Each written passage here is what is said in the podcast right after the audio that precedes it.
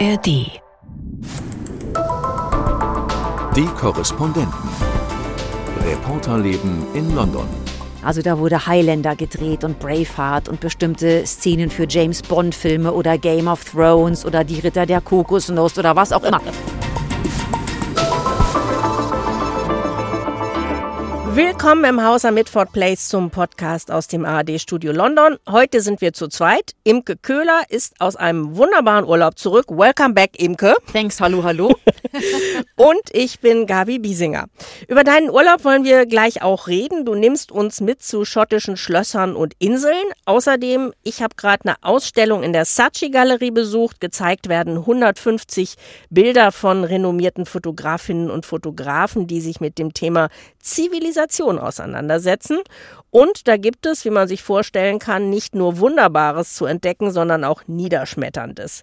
Ja, und dann wollen wir noch mal kurz rekapitulieren, welche Corona-Untersuchungsausschüsse und äh, wenn ja, wie viele und von wie vielen Ex-Premierminister Boris Johnson aktuell betroffen ist und was er da an der Backe hat. Aber wir fangen an mit fließenden Landschaften und einer Handvoll Mückenstichen. Imke, du warst in Schottland unterwegs. Ist Mai eine gute Reisezeit, was Mücken und Zecken betrifft? Also die Zecken sind wirklich ein Problem. Da warnen auch alle davor. Da muss man sich ein bisschen vorbereiten und in Acht nehmen. Für die Mücken ist der Mai noch ein ganz guter Monat oder ich muss eigentlich umformulieren für diejenigen, die die Mücken umgehen wollen, ist der Mai noch ein ganz guter Monat. Da fängt die Saison erst an. Also wir haben uns Mückenstiche eingefangen, aber das muss im Sommer viel, viel schlimmer sein. Ich war mit einer Freundin unterwegs und wir haben auch den Mai unter anderem deswegen gewählt, um den Mücken zu entkommen. In dem Sinne ganz gut. Dafür sind viele Touristen da. Wir hatten gedacht, wir könnten das Ganze noch sehr flexibel handhaben und um dann eben je nach Wetterlage und wie schön es dann ist und es einem gefällt und so länger bleiben zu können oder weiter zu reisen, hatten wir nichts vorgebucht. Und das sollte man sich überlegen, ob das die richtige Strategie ist. Wir hatten Fälle, da sind wir nicht auf die Fähre raufgekommen, um überzusetzen auf die Isle of Skye. Wir sind einmal drei Stunden gefahren, um überhaupt noch eine freie Unterkunft zu finden. Also ein Bett zu ergattern war wirklich eine Aufgabe in diesem Urlaub. Und ähm, das muss man vorher wissen. Also die Touris sind schon alle da, die Mücken kommen im Mai erst. Aber äh, wenn ich mich recht erinnere, darf man doch in äh, Schottland überall wild campen. Ja, da hättet Dank. ihr doch genau, einfach. Ja. hätte, hätte, hätte Fahrradkette, genau. Mhm. Wir wollten was anderes. Ähm, was waren denn so die Höhepunkte? Was waren die schönsten Eindrücke, die du uns hier mitgeben kannst? Oh, es war so vieles. Also ich wollte ja unbedingt die Highlands sehen und die sind auch absolut sehenswert. Da muss man gewesen sein. Wobei ich auch zugeben muss, ich hatte so ein bisschen eine Schere im Kopf, weil ich mal einen Beitrag gemacht habe über Aufforstung in Schottland und habe mit jemandem vom Woodland Trust gesprochen. Und er sagte mir, ja, jetzt kommen ja alle Touris hierher und sind fasziniert von dieser Heide- und Graslandschaft und schwärmen von den Highlands. Aber in Wirklichkeit ist das eine ausgebeutete Landschaft und hier müsste Wald stehen und hier ist eben keiner mehr. Und den habe ich immer noch im Ohr, diesen Mann. Mhm. Und wenn man mit dieser Stimme im Kopf durch die Landschaft fährt, ist man erst fasziniert und irgendwann sieht man tatsächlich, wie öde die Landschaft ist, zumal dann, wenn der Wald komplett aufgehört hat. Und auf der Isle of Skye hat man sensationelle Ausblicke mitunter, also absolut empfehlenswert. Man hat diese Wow-Momente, steht im totalen Sturm oder wir standen zumindest im absoluten Sturm bei niedrigen Temperaturen, aber hatten diese Wow-Momente, was landschaftliche Schönheit angeht. Und dann fährt man wieder sehr lange durch diese hügelige Landschaft, die im Augenblick im Frühjahr weitgehend braun ist, weil das Heidekraut braun ist. Und empfindet das dann schon irgendwann auch als öde. Also ich will sagen, es war so eine große Mischung von sowohl als auch, aber es ist faszinierend, das zu sehen. Und natürlich sind wir auch zu den alten Burgen gefahren. So schön. Also ehrlich, die sind an sich schön, teilweise natürlich Ruinen, aber auch schön gelegen. Das heißt, das kann man einfach so genießen, ohne irgendwelchen Hintergrund. Dann kann man sich natürlich mit all den Rivalitäten der Clans und Adelshäuser auseinandersetzen. Meistens Geschichten, die sehr blutig sind und tragisch enden, wenn man das gerne möchte. Da kann man sich völlig rein vertiefen. Oder aber man besucht diese Burgen, also Eileen Donnen Castle zum Beispiel oder Dune Castle, wie auch immer, und erlebt die als Drehorte weil die ganz mhm. viele natürlich als Drehorte kennen. Also da wurde Highlander gedreht und Braveheart und bestimmte Szenen für James Bond-Filme oder Game of Thrones oder die Ritter der Kokosnuss oder was auch immer. Jeder erkennt da irgendwas wieder, ja. Und das ist einfach total spannend. Oder wir waren am Glenfinnan-Viadukt und das kennen fast alle, die die Harry Potter-Filme gesehen haben. Da ist auch eine Szene drin, wo man den Viadukt sieht. Und das ist eine sehr schön geschwungene Eisenbahnbrücke, auf der noch eine Dampflok fährt. Und wie gesagt, man muss die Filme alle nicht kennen. Es ist einfach so schön, das zu sehen. Man muss den Moment erwischen, wenn es nicht regnet, nach Möglichkeit. Aber dann ist das der absolute Genuss. Wie war es denn so kulinarisch? Haggis probiert? Nein, da bin ich wirklich raus. Also bei Innereien bin ich raus. Man könnte natürlich sagen, um das äh, ganze echte Schottland-Programm mitzumachen, hätte man das probieren müssen. Das habe ich tatsächlich ausgelassen, aber es war auch so schottisch genug. Der Regen kam mitunter quer. Ich äh, bin auch in Fort William, da gibt es ja noch ein bisschen Infrastruktur, nochmal in ein Sportgeschäft gegangen und habe mir noch eine Legging gekauft, weil ich die ungefütterte Wanderhose dabei hatte. Das war tatsächlich zu kalt im Mai in Schottland. Also wir hatten so oh. 10 bis 13 Grad und dann eben zum Teil sehr, sehr starken Wind. Und dann wird das schon recht frisch da oben, möchte ich sagen. Aber ihr habt Whisky probiert, oder? Ja, also ich durfte ihn dann erst im Nachhinein trinken oder darf ihn jetzt noch testen mit anderen Worten, weil ich fahren musste. Habe ich nicht mitgetrunken. Gibt es da für Fahrer so ja, Whisky-Probe to go? Tatsächlich. Du bekommst ähm, kleine Fläschchen und mhm. darfst dir das dann abfüllen und mitnehmen. Ja, wir waren im Loch Nagar, in der Loch Nagar Destillerie, relativ nah dran am Schloss Balmoral, das wir auch besuchen konnten. Und das war ehrlich gesagt sehr, sehr schön, das mal zu sehen. Wir haben ja schon immer darüber berichtet. Mhm. Klar, wissen alle, da ist die Queen seit Ewigkeiten immer im Sommer gewesen. Da ist sie auch verstorben im letzten Jahr. Und dann aber auch mal selber da zu stehen im Schlossgarten, das Schloss zu sehen. Einen Raum darf man nur im Schloss selbst mhm. besichtigen, den Ballsaal. Aber das war schon auch alles sehr schön. Auch da das Wetter durchwachsen. Aber wie gesagt, das Schottland, wie man es kennt und wie man es liebt. Und jetzt hast du noch den Whisky zu Hause. Genau. Willst du vorbeikommen? Ja, können wir ja mal drüber Vier reden. Vier Fläschchen. Mhm. Gut. Ähm, wir haben im Sommer noch ein paar weitere Reisen im Berichtsgebiet auf dem Plan und dann werden wir auch wieder hier im Podcast berichten. Kleiner Teaser schon mal, es wird auch eine Hausboot-Tour durch Warwickshire dabei sein. Ja, sehr schön, dass du das schon mal ankündigst, denn das wollen ja unsere Hörerinnen und Hörer auch immer. Die schreiben uns und sagen, hey, wir haben gerne Reisetipps von euch, aber eben auch Kunst- und Kulturtipps. Und an der Stelle, Gabi, machen wir doch direkt mal weiter, denn du hast es ja eingangs schon gesagt. Du kommst direkt von einer Kunstausstellung. Civilization heißt die The Way We Live Now in der Saatchi Gallery. Was gibt es denn da zu sehen und worum geht es überhaupt? Ja, äh, Zivilisation ist ja so ein Begriff wie ein Scheunentor. Und in dem Sinne ist die Ausstellung auch wirklich recht groß. Es sind 150 Fotografien und im, äh, in dem Bildband, den es dazu gibt, sind es noch viel mehr. Und bei mir hat es dann auch so angefangen zu rattern.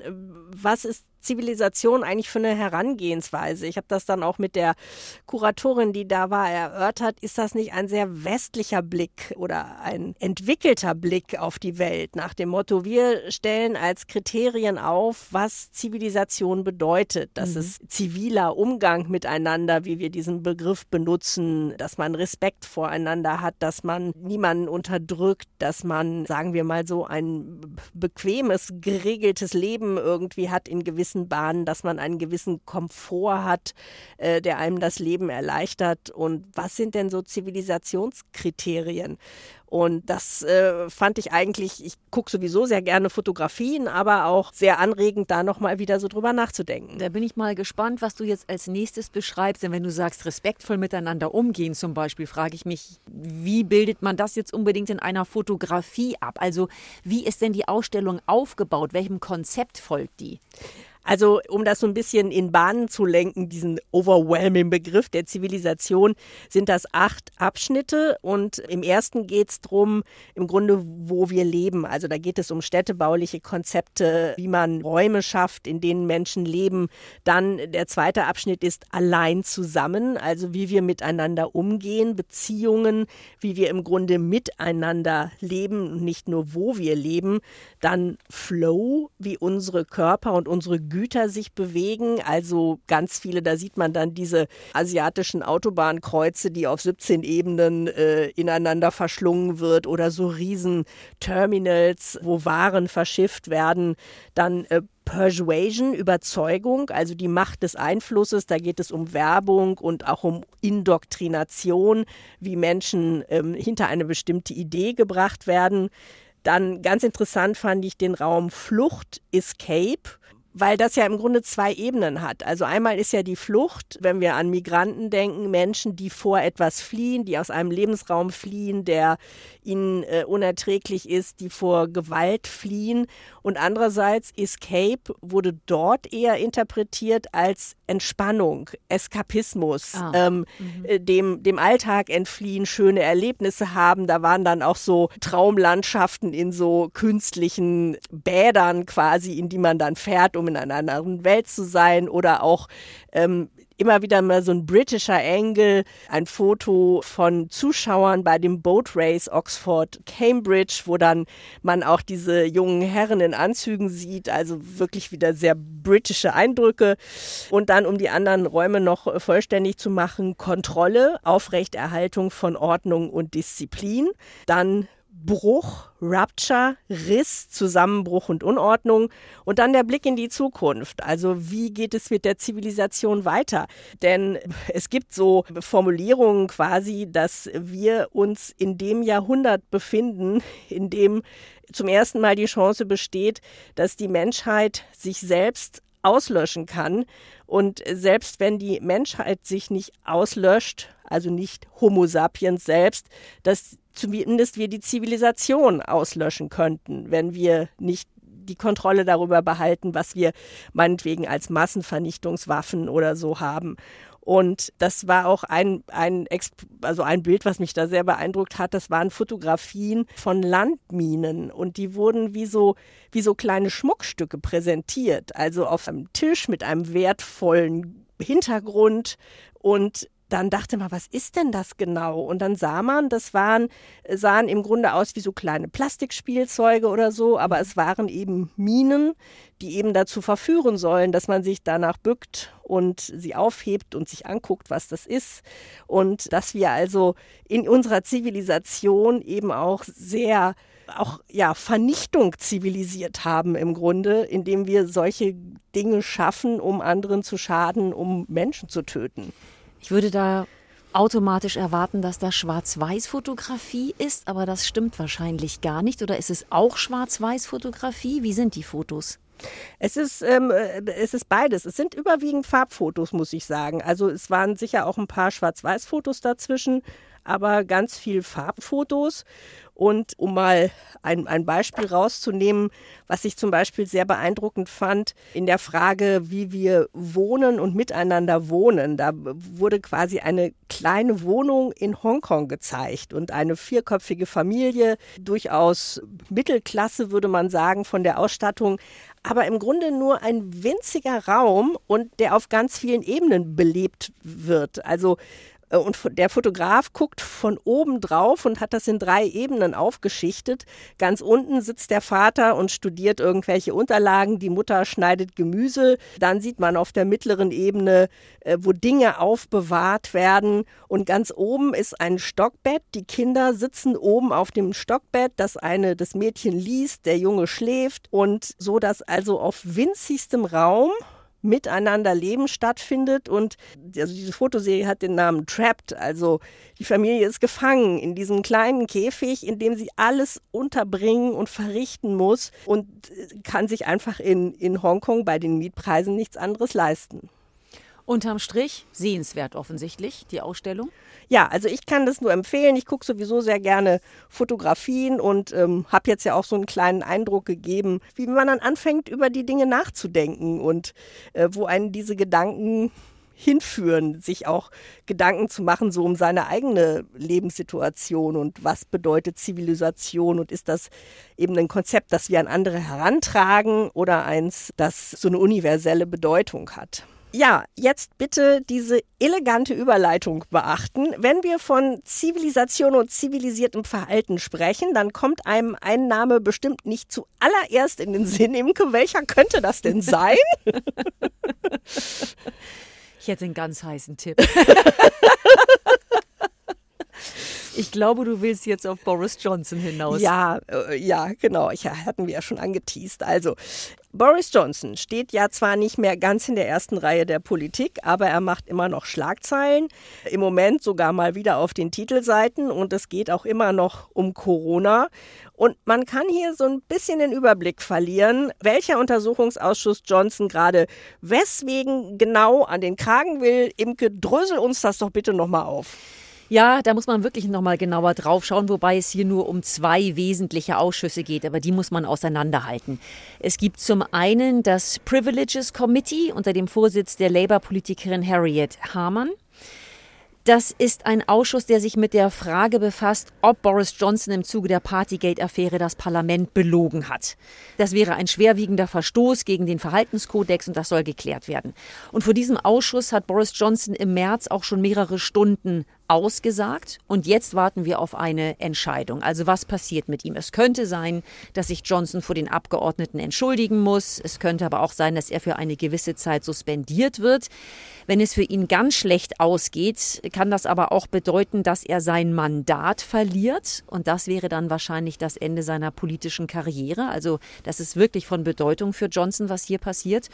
Und sollte er tatsächlich sein Mandat verlieren, hat das auch eine sehr große Bedeutung für seine Partei, für die Tories und könnte unangenehme Folgen haben. Denn wenn es zu einer Nachwahl kommt, ist gar nicht klar, dass die Tories den Wahlkreis halten könnten. Möglicherweise verlieren sie den dann und das wäre natürlich eine sehr schlagzeilenträchtige und bittere Niederlage für die Konservativen. Also mal schauen, was da kommt. Privileges Committee, das ist das eine. Das andere ist die UK Covid-19 Inquiry. Das ist ein Ausschuss, der sich generell damit befasst, wie die Pandemie gemanagt wurde. Also welche Entscheidungsfindung gab es? Inwiefern kann man Lehren aus Fehlern ziehen? Es geht aber sicherlich auch darum, den ein oder anderen Politiker, falls Fehler gemacht wurden, zur Rechenschaft zu ziehen. Also unter anderem wird man der Frage nachgehen, warum alte Menschen ohne Covid-Test aus den Krankenhäusern zurückgeschickt wurden in die Alten- und Pflegeheime und da ja für sehr viele Todesfälle gesorgt haben. Oder welche Vetternwirtschaft es gegeben hat bei der Vertragsvergabe, mhm. als es darum ging, sehr schnell Masken zu beschaffen und Schutzkleidung und so weiter. Das soll alles aufgeklärt werden. Und um das Ganze aufzuklären, hat der Ausschuss Daten angefordert. Und damit sind wir wieder bei Boris Johnson. Es geht im Augenblick um die Herausgabe von Notizbüchern, von Terminkalendern, von unredigierten WhatsApp-Messages. Und zwar konkret um WhatsApp-Nachrichten, die die Kommunikation umfassen zwischen Boris Johnson und etwa 40 anderen Kabinettsmitgliedern und Regierungsmitarbeitern. Und darum ist ein wirklich heftiges Tauziehen entbrannt, weil das Cabinet Office, das Büro des Regierungschefs, die Daten nicht freigeben will und das Ganze könnte vor Gericht landen und wir steuern jetzt gerade auf eine Deadline zu. Und interessant ist ja auch, wenn man sich jetzt mal die Parteien äh, in diesen Auseinandersetzungen anguckt. Also, das Cabinet Office war ja mal Boris Johnsons Cabinet Office, als er noch Premierminister war. Und äh, war eben dazu da, ihn zu unterstützen, seine Politik mitzutragen. Inzwischen ist er der nun schon übernächste überholte Ex-Premierminister, der eben noch verschiedene Vorwürfe zu äh, überstehen hat. Und das Cabinet Office untersteht dem neuen Premierminister Rishi Sunak, ist also nicht mehr in erster Linie Team Boris, sondern Team Rishi. Und Boris Johnson hat ja zum Beispiel auch die anwaltliche Vertretung, die das Cabinet Office für ihn organisiert hatte, inzwischen zurückgewiesen und gesagt, ich nehme jetzt meine eigenen Anwälte, die in Klammern auch wieder der Steuerzahler bezahlt. Da habe ich auch noch einen Klammerausdruck. Das sollen schon bis jetzt 220.000 Pfund aufgelaufen sein an Anwaltskosten, die der Steuerzahler schultern muss. Und ich meine, da hätte man viele goldene Tapeten für in 10 Downing Street aufkleben können. Und ich meine jetzt diese Frage mit dem Herausgeben dieser Unterlagen, die angefordert werden. Da ist es ja eigentlich jetzt die Entscheidung der Regierung Rishi Sunak, ob die rausgegeben werden. Es betrifft aber die SMS vor allem von Boris Johnson und natürlich damals war Rishi Sunak Finanzminister, also involviert ist er natürlich auch in diese ganzen Fragestellungen. Aber auch da ist ja jetzt wieder, da geht ja gerade ein Machtkampf Boris Johnson gegen Rishi Sunak auf. Denn also wir zeichnen auf um 14 Uhr am Donnerstag. Die Entscheidung ist noch nicht gefallen, ob das jetzt vor Gericht geht, dass diese ganzen Dinge rausgerückt werden müssen. Boris Johnson hat gesagt, ich habe alles abgegeben, ihr könnt alles haben, ihr könnt alles lesen, ich bin nicht der, der bremst aber irgendjemand in der Regierung bremst und sagt, da ist viel Irrelevantes bei. Ist das jetzt wieder der Machtkampf zwischen den beiden? Ja, da ist ein Machtkampf, aber insgesamt finde ich, ist das Ganze auch ziemlich undurchsichtig gewesen. Also ganz am Anfang hat Boris Johnson erstmal gebremst und da hieß es, nein, nein, also seine Terminkalender und Notizbücher zu veröffentlichen oder weiterzugeben, das äh, würde einem Verstoß gegen die nationale Sicherheit gleichkommen. Also da hat erstmal die Bremse reingehauen. Dann hat das Cabinet Office gesagt, also